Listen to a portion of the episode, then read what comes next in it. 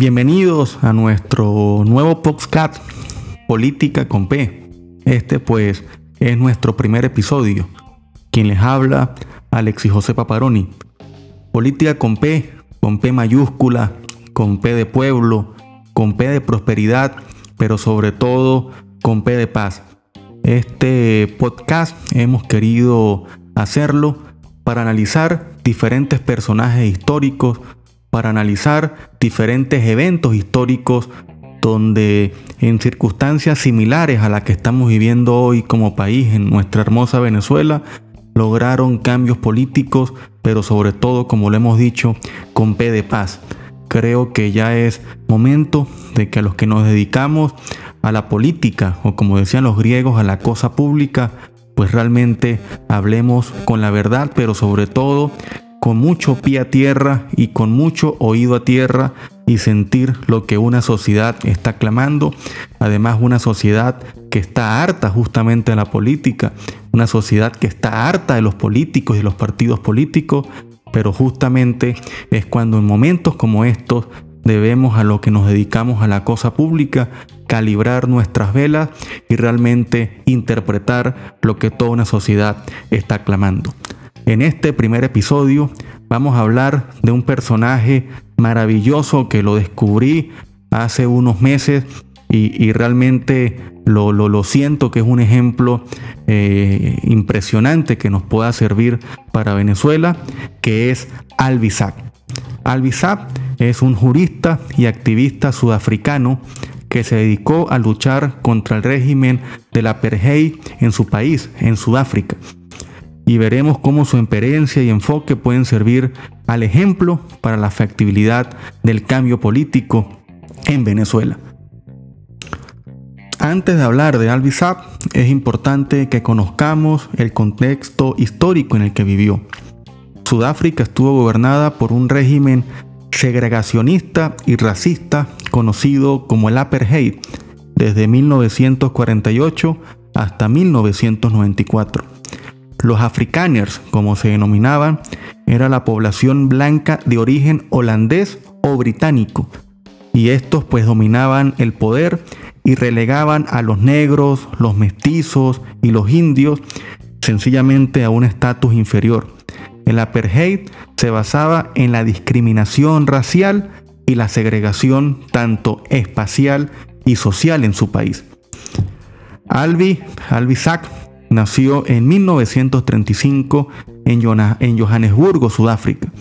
Después de estudiar abogacía en la Universidad de Ciudad del Cabo, nosotros en Venezuela le decimos derecho, se convirtió en uno de los principales defensores de los derechos humanos en Sudáfrica.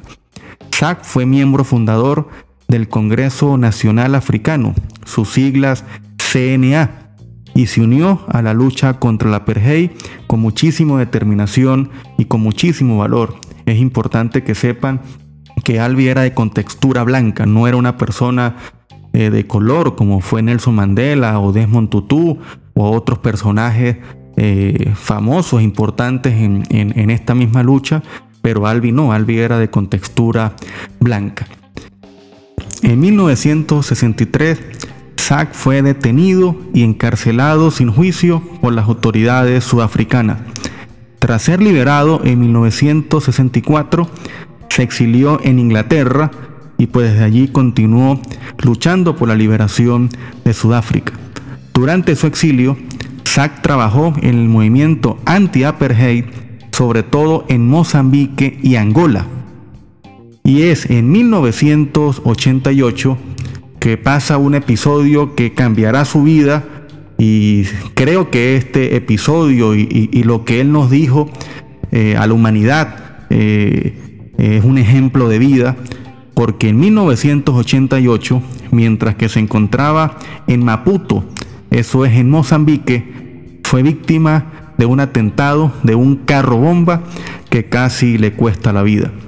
En ese carro bomba, Albi pierde el brazo y pierde la visión de un ojo.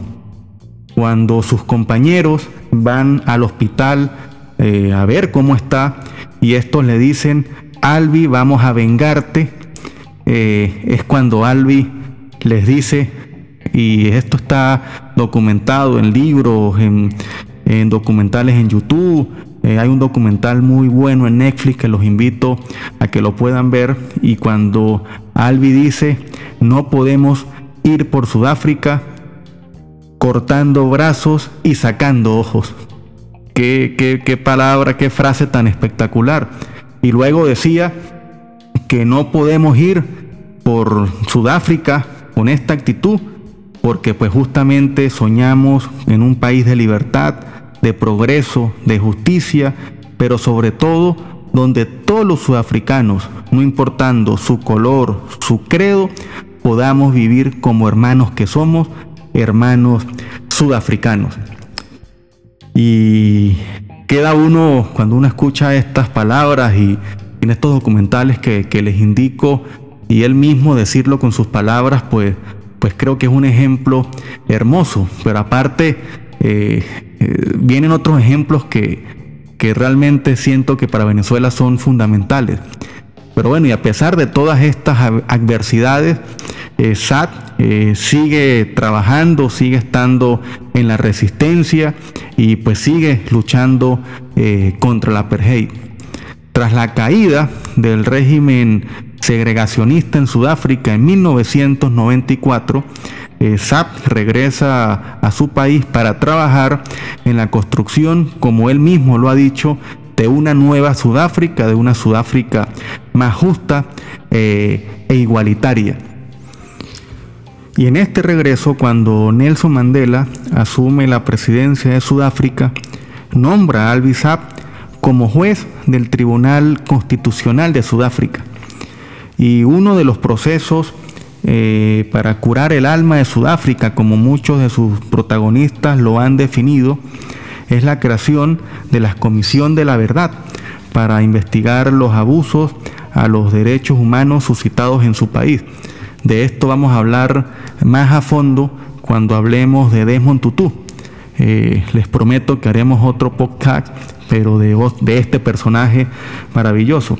Pero en estas comisiones de la verdad hay un capítulo hermoso y, cuando ustedes me escucharán qué hermoso tiene el conocer a la gente de seguridad que fue el encargado de hacer ese atentado y ese carrobomba eh, en Sudáfrica, en perdón, en Mozambique, donde Albi eh, pierde eh, un brazo y pierde la visión de un ojo.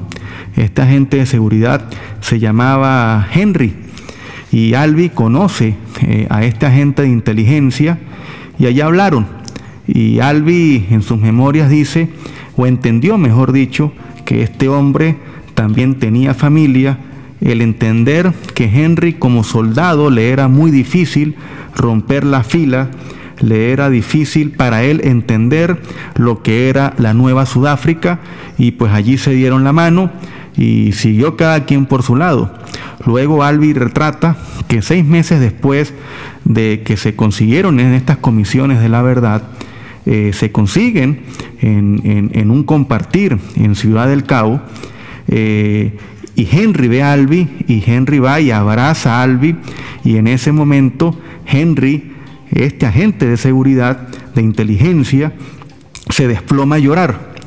Y es cuando Albi, eh, Albi Zap, como él mismo lo ha registrado en escritos y como les he dicho, varios documentales eh, que existen en las diferentes plataformas, entendió en ese justo momento donde él y Henry vivieran en el mismo país, ya eso era un milagro.